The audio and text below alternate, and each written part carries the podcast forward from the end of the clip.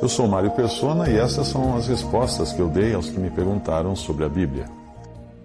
Você escreveu perguntando se a profissão de vendas, de vendedor, seria incompatível com a fé cristã, porque após atuar muitos anos como gerente de vendas de uma grande montadora de automóveis e depois de observar que eu trabalho como palestrante na minha carreira profissional, você uh, pensou, indagou, né, perguntou o teu lado espiritual não choca com o teu lado profissional pelo fato de vendas ter o motivacional quase sempre voltado para o lado material? Como você separa uma coisa da outra? Essa foi a sua dúvida. A sua dúvida é também a dúvida de muitos cristãos, principalmente porque o cristianismo foi grandemente influenciado por filosofias orientais e pelo gnosticismo. Essas filosofias pregam que o mundo material é ruim e o mundo espiritual é bom. Mas elas não percebem que existem as hostes espirituais da maldade nos lugares celestiais. Isso é muito espiritual. Efésios 6,12. Todavia, ao criar o mundo material, Deus afirmou seis vezes bom para cada coisa que fazia do mundo material. E depois de ter criado o homem, declarou que tudo o que havia feito era muito bom. Gênesis 1, 4 o texto todo vai do versículo 4 ao 31, mas eu não vou ler tudo aqui. E viu Deus que era boa a luz. E disse Deus: Ajuntem-se as águas debaixo dos céus num lugar e apareça a porção seca. E viu Deus que era bom. E disse Deus: Produz a terra verde, erva que dê semente, árvore frutífera, fruta, etc, etc. E viu Deus que era bom. E fez Deus os dois grandes luminares, o luminar maior para governar o dia, o menor para governar a noite. E viu Deus que era bom. E Deus criou as grandes baleias e todo réptil, e etc, etc. E viu Deus que era bom. E fez Deus as feras da terra conforme a sua espécie, o gado, etc, etc. E viu Deus que era bom. E criou Deus o homem à sua imagem, a imagem de Deus o criou, o homem e mulher os criou. E viu Deus que tudo quanto tinha feito, e eis que era muito bom. Se Deus considera bom o mundo material, por que eu vou considerar mal o mundo material? Obviamente, uh, se a matéria fosse intrinsecamente maligna só pelo fato de ser matéria, o Filho de Deus jamais teria vindo em carne, já que ele assumiu aqui um corpo material semelhante ao, semelhante ao nosso, porém sem pecado. A verdade é que o problema não está na matéria ou no mundo material. O problema está no pecado. Este sim, o intruso na criação de Deus. Por causa do pecado, primeiro de Satanás e depois do homem, é que o mundo material se corrompeu e se degrada continuamente. Qualquer trabalho ou profissão tem por objetivo prover o sustento, e isso não é diferente para o cristão, que ainda vive nesse mundo, possui um corpo de carne e é exortado a trabalhar para comer. Se alguém não quiser trabalhar, não coma também, diz 2 Tessalonicenses 3,10. Porque trabalhamos, recebemos um salário ou pagamento por nosso trabalho. E isso geralmente vem na forma de dinheiro material. Seja ele dinheiro de papel, metal ou digital. Mas é uma coisa para negociar no mundo material. Nos evangelhos, Jesus fala do dinheiro em um contexto negativo, primeiro chamando-o de mamon e depois de riquezas da injustiça. Considerando que o próprio Senhor usou dinheiro, fazendo uma moeda aparecer na boca de um peixe, isto pode nos confundir. Mas só até nós entendermos que o mal não está no dinheiro, o mal está no amor ao dinheiro.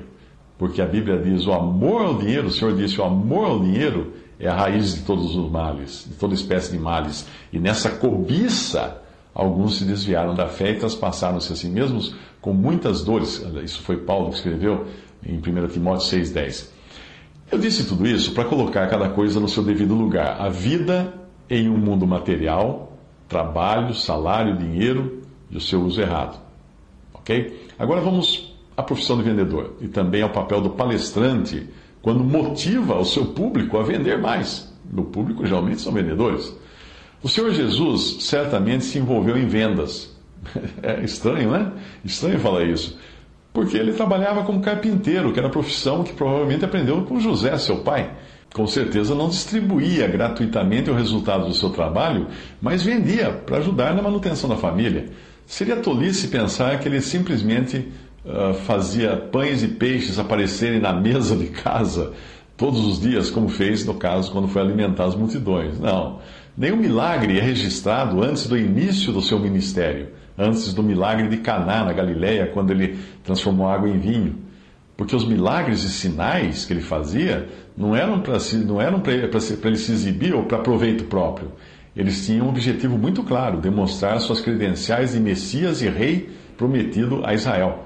Portanto, pense em Jesus em sua juventude até o início do seu ministério como um profissional vivendo, trabalhando e comercializando os produtos e serviços que ele oferecia. Agora vamos pensar nos discípulos que nós encontramos em Atos, excetuando os apóstolos que haviam sido chamados de forma muito específica e deixaram os seus ofícios de pescadores, ou como no caso de Mateus, de funcionário público. Todos os outros estavam envolvidos com vendas. Até mesmo um funcionário de uma empresa precisa vender bem a sua capacidade para permanecer no emprego ou ser promovido. Lídia era vendedora de púrpura. Dorcas era costureira. Paulo, juntamente com Priscila e Áquila, estava empenhado na fabricação de tendas. O que eles faziam com a púrpura, com as confecções e com as tendas? Vendiam, eles eram vendedores. E o que dizer de Barnabé? Ele tinha uma propriedade, decidiu vendê-la para entregar o fruto da venda aos apóstolos para o sustento destes e também dos irmãos necessitados. Você conseguiria imaginar Barnabé entregando sua propriedade a qualquer preço? Assim, ah, paga o que, o que você quiser. Não. Ele deve ter negociado, procurado tirar o máximo de valor da sua propriedade. Eu acredito que ele tenha avaliado a propriedade pelo preço de mercado, procurado a melhor oportunidade de vender pelo maior preço que pudesse conseguir, negociado e tudo mais. Uh, menos que fazer isso, se ele fizesse menos que isso, ele estaria desprezando o fato de Deus ter colocado aquele bem, aquela propriedade nas suas mãos com um propósito maior. É preciso entender que sempre que ocorre uma transação de compra e venda, isto pode também ser encarado como uma transação de ajuda. Eu aprendi com a minha mãe que ela vinha de uma linhagem de empresários e comerciantes. Eu aprendi, eu aprendi com ela a nunca criticar pessoas ricas por comprarem coisas caras ou fazerem festas suntuosas. Ela sempre dizia que muitos eram beneficiados com aquele, aquela gastança toda, toda de pessoas ricas. Fabricantes, operários, comerciantes, balconistas. No caso das festas, às vezes que as pessoas criticavam, ai, para que gastar tanto uma festa? Garçons, costureiras, músicos, uh, cozinheiros, doceiros, etc. Quantas vezes você comprou algo no semáforo para ajudar a pessoa, ajudar o menino que estava vendendo? A compra e venda podem ser enxergadas como ajuda. O vendedor me ajuda a encontrar e a possuir algo que eu necessito. E eu ajudo o vendedor a alimentar os seus filhos. É assim que funciona, é uma troca. Mesmo porque as coisas não aparecem por passe de mágica. Tudo, absolutamente tudo que nós temos, passou pelas mãos de um vendedor.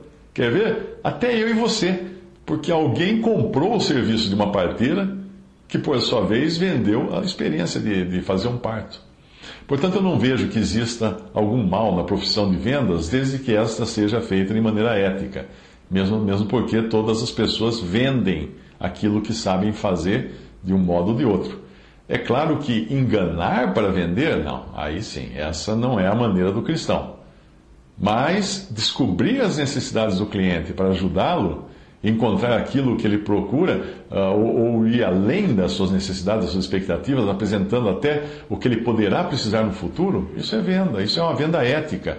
Certamente existem muitos vendedores que mentem, enganam os clientes, mas não é o que eu e muitos outros palestrantes ensinamos nas palestras sobre vendas. Existe a venda ética e a essa você deve se apegar.